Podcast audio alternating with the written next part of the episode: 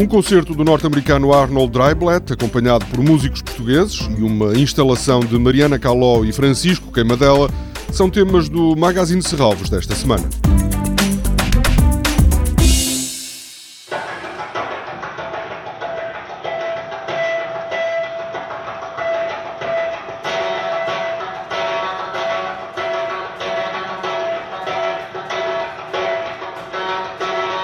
Arnold Dreiblatt apresenta no domingo, às seis da tarde, no auditório de Serralvos, algumas composições a solo e também temas em colaboração com os portugueses Gonçalo Almeida, Jorge Queijo, José Valente e Sérgio Carolino.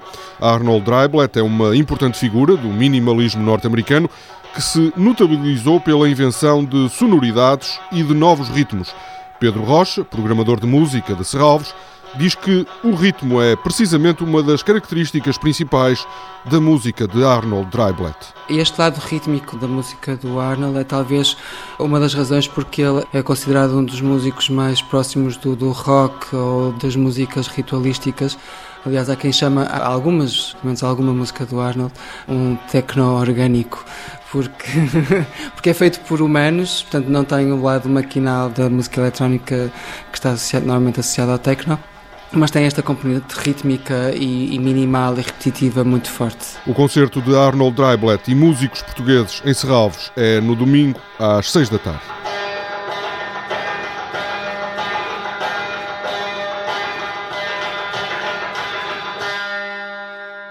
O Livro da Sede é o título da instalação que pode ser visitada no Museu de Serralvos a partir do próximo sábado. É um trabalho da dupla de artistas portugueses Mariana Caló e Francisco Queimadela. A exposição estabelece um paralelo entre a sede e a curiosidade e, recorrendo a suportes obsoletos como o filme analógico, os artistas refletem também sobre a passagem do tempo. O comissário desta exposição, Ricardo Nicolau, conta que suportes que desapareceram do dia a dia, como o analógico, estão a ganhar espaço no meio artístico. O analógico, mais do que uma tecnologia obsoleta, se dá a transformar quase no meio artístico, eh, muito eleito por jovens artistas e por vários motivos, porque, segundo eles, tem uma fisicalidade que o digital não tem, obviamente.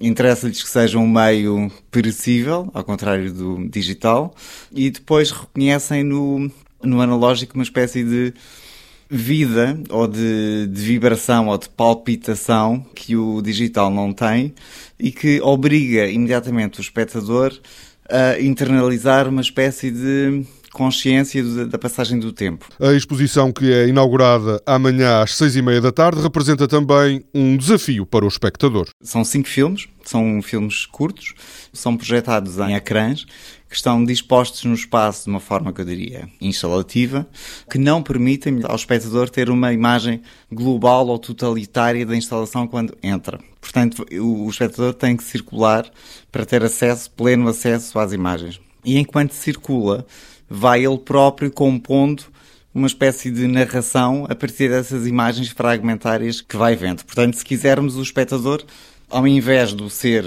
mais ou menos passivo que costuma ser, é um editor ativo nos próprios filmes que os artistas propõem.